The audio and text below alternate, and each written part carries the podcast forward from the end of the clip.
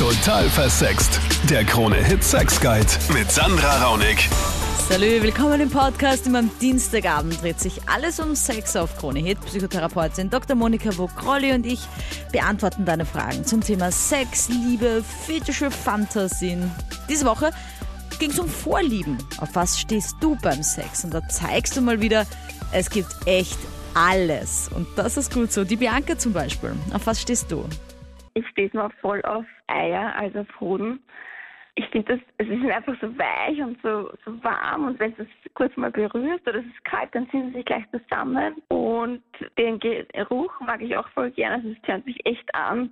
Ja, ich sage das normalerweise auch keinem, aber... Okay, und wie lange ist das schon so und wird das angefangen? Weil ich meine, okay, jetzt die Hoden und Eier können ja einfach auch beim Sex schon dazu. Aber ich höre das auch immer wieder, auch, ähm, auch bei YouTube so Fragen, ja, ist das normal, dass man die Hoden angreifen will? Und Männer haben das natürlich schon gerne, glaube ich, weil es eine sehr erogene Zone ist. Aber es gibt auch viele Frauen, die das einfach gar nicht machen, ja, weil sie sich irgendwie davor fürchten, irgendwie, dass sie was kaputt machen oder ja.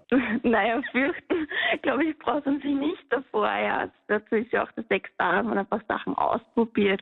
Wie gesagt, das gehört ja zu diesem ganzen Paket dazu. Warum sollte man sich da nicht damit spielen und mhm. so halt, ja. Ja, aber wie ist das jetzt bei dir? Ist das jetzt so eine richtige Faszination? Also bist du dann so, keine Ahnung, zwei Stunden lang bei seinen Eiern beschäftigt? Oder oder, oder ja, also finden die Männer das schon irgendwie komisch oder, oder finden die das eh geil? Also ich habe die Erfahrung gemacht, dass sie es anhören, dass sie das geil finden. Mhm. Ähm, ich bin schon fasziniert davon. Ich meine, ich sitze jetzt nicht zwei Stunden da und spiele mich äh, mit den Eiern, aber schon eine Zeit lang und es fasziniert mich einfach, wie gesagt, wenn es kalt ist oder wenn du es kurz berührst, dann, dann zieht sich das so zusammen. Ja, wie so ein lebendiges Wesen, stimmt. Ja. Genau, ja. Ja, so Eigenleben, stimmt, ja. Und auch ja. wenn sie, also du magst es auch noch richtig gern, wenn sie so groß sind oder, oder ist es, kann, ich kann es mir nicht vorstellen, weißt du, wo ist das, also ist die Faszination so allgemein an den Hoden oder ist das so eine bestimmte Form dann auch so, wo es den perfekten Hoden gibt für dich oder so? Na, der perfekte Hoden,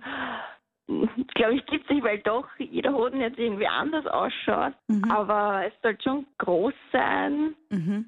Und, äh, okay, also du brauchst schon noch was zum Angreifen, so wie bei Männern, die sagen, genau, ein genau, Hintern, ja. ja so, du, Oder bei den du, Brüsten. Ja, genau. Sagst du halt, okay, ich brauche einen gescheiten Hoden.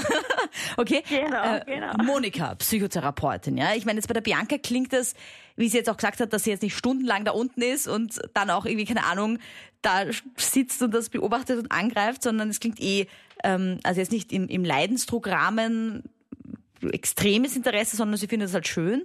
Aber war, warum Hoden? Ich meine, ist dir schon mal untergekommen, dass jemand gesagt hat, boah, ich stehe so auf Hoden, ich äh, ja, bin da ganz fasziniert. Ja, also oft kommt es Relativ oft kommt es in meiner Praxis vor, dass mir Frauen mitteilen, dass sie gern mit den Hoden spielen oder dass ihnen Hoden gefallen.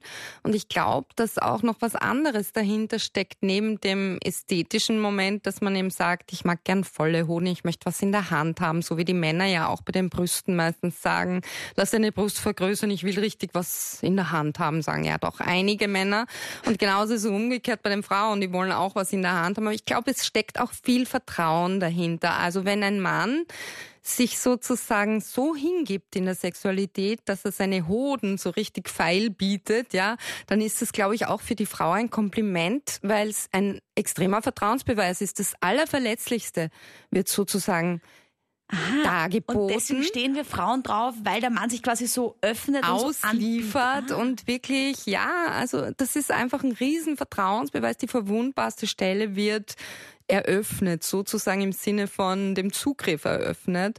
Und das ist ein riesen Vertrauensbeweis und bindet auch die beiden aneinander. Dann die Susi, endlich mal eine Frau, die über das Thema Fußfetisch sprechen kann, aus eigener Erfahrung. Sonst sind das ja oft die Männer, die da anrufen. Ich hatte einen Partner, der äh, Fußfetischist war, der mir ganz genau gesagt hat, was er will, was er möchte. Und das fand ich auch sehr, sehr interessant, hat mich angezörnt. Äh, der nächste war auch Fußfetischist. Ich denke, das ist ein sehr verbreitetes ja. Thema in der Sexualität. Es ist sogar und, tatsächlich äh, der, der meistverbreitetste Fetisch unter Anführungsstrichen, wobei ich da auch mal nachgelesen habe. Ja. Fußfetisch ist eigentlich gar kein Fetisch, weil Fetisch immer etwas bezeichnet, das außerhalb des Körpers liegt, so wie Strumpfhosenfetisch, weil das ist eine Strumpfhose. Aber der Fuß per se ist ja Teil des Körpers. Deswegen kann er kein Fetisch ist- sein. Ne? Aber Fetisch ist das es ist erst richtig. dann, wenn man nur auf den Fuß sich fixiert und Dazu. sozusagen den Rest Menschen wegdenkt oder am liebsten weg hätte. Ich sage jetzt einfach nur, also die Partner, die ich hatte, die waren Fußfetischisten, unter anderem natürlich nicht nur auf den Fuß äh, spezialisiert, sondern eben äh, auf den Rest des Körpers auch. Aber es war natürlich ein besonderer Kick dabei für die Partner, wenn jemand eben lackierte Fußnägel hatte, schöne Füße. Das ist schon was Besonderes gewesen. Und das hat dir dann auch Spaß gemacht, deinen Fuß quasi Ja. so vorzubereiten für, für deinen Partner. Definitiv. Und hat dich das aber, turnt dich das an, weil, weil du weißt, ich habe schöne Füße oder ich habe interessante Füße für Fußfetischisten? Oder hat es dich irgendwie auch angetörnt, dass die Partner dir das gleich so gesagt haben, auf was sie stehen? Weil das ist ja auch Ja. was, was sexy sein kann, wenn einer einfach weiß, was er will. Beides, muss ich ehrlich sagen, beides. Ich sage immer, zwei, wenn zwei zusammenpassen und äh, two can play, dann passt das schon.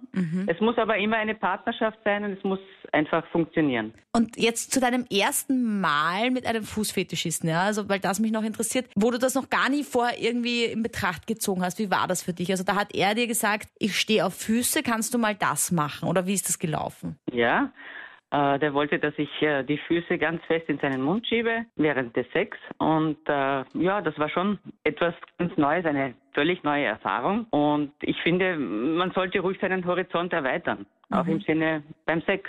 Ich, ich finde es großartig, dass du das einfach so mitgemacht hast, weil ich finde, das Thema Scham haben wir auch schon heute in der Sendung angesprochen, ja, dass es halt gerade bei Füßen, Strumpfhosen, dass es sehr schambehaftet sein kann und dass es einem schon ähm, ein Thema ist, dass man sich dann einfach ein bisschen schämt, ja, und vielleicht Gedanken hat wie, wie riechen meine Füße, ähm, sind die jetzt sauber, kann ich das Ich jetzt glaube, machen? wenn ich jetzt unterbrechen darf, ich glaube, dass äh, der Geruch ist für einen Fußfetischist ganz wichtig. Ja, genau, genau. Aber das ist ja trotzdem irgendwie, für mich jetzt als, als, als Laie in diesem Thema ist es halt was Unangenehmes, ja, we- weil ich mich dann irgendwie vielleicht verkrampfe, weil ich mir denke, oh Gott, hoffentlich stinkt das jetzt nicht. Und dabei ist es für ihn total gut. ja. Also, Genauso bei der getragenen Unterwäsche. ja, genau. Das so, ist richtig, Okay, ja. ist, jetzt irgendwie, ist das jetzt noch ganz sauber oder nicht? Und Monika, Frage noch dazu zu diesem Thema Scham. Ja? Wenn ich jetzt jemand bin, der mit jemandem zusammen ist, den ich wirklich liebe und der ist aber jetzt halt Fußfetischist und er sagt mir das und traut sich das zu sagen und ich denke mir irgendwie, oh, keine Ahnung. Äh, und ich habe dann so ein hohes Scham, eine hohe Schamschwelle, ein hohes Schamgefühl. Kann ich das irgendwie überwinden? Also kann ich mir so positive Gedanken machen wie, er steht drauf, dass meine Füße riechen, ich habe schöne Füße oder wie mache ich das? Naja, für manche ist es schon erstmal befremdlich und andere sind dann so experimentierfreudig wie unsere jetzige Anruferin. Die sehen dann, dass es gemeinsame Spielwiese, gemeinsame, gemeinsames Experimentierfeld. Aber ich habe in meiner Praxis mal den Fall gehabt, dass eine Frau wirklich das Gefühl hatte, er steht nur auf ihre Füße und dann schon eifersüchtig auf ihre Füße war. Und dann schreibt der Peter auf der total versext Facebook-Page, ich stehe auf Rothaarige, Redheads. Also der Peter, der hat auf jeden Fall einen Typ Frau. Monika, woher kann das kommen? Ist natürlich individuell zu erheben, woher das jetzt wirklich kommt. Kann ein Schlüsselerlebnis sein, kann eine Prägung aus der Kindheit sein, kann sozialisationsbedingt sein, einfach, dass man gesellschaftlich darauf konditioniert, also darauf trainiert wird, eine bestimmte Haarfarbe mit Erotik zu verbinden. Sprich, wenn man jetzt, weiß ich nicht, ein Schlüsselerlebnis als Kind hatte und ein Model, ein Unterwäschemodel gesehen hat, als kleiner Junge zum Beispiel, das lange, wallende rote Haare hatte und sich so ein bisschen verliebt hat oder irgendein Popstar oder was auch immer ein Star, dann kann das so ein Prototyp werden, ja, so ein Prototyp und an dem werden dann alle weiteren Frauen quasi gemessen in ihrer Wertigkeit, in ihrer sexuellen Ausstrahlung und dann kann es natürlich zu einer Fixierung kommen.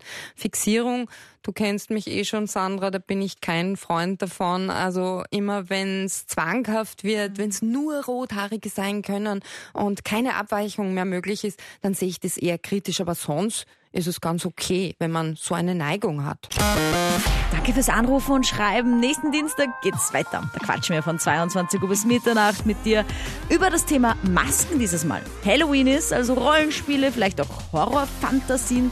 Sei dabei, 31. Oktober, 22 Uhr da auf Krone Hits und klick auch mal auf YouTube vorbei.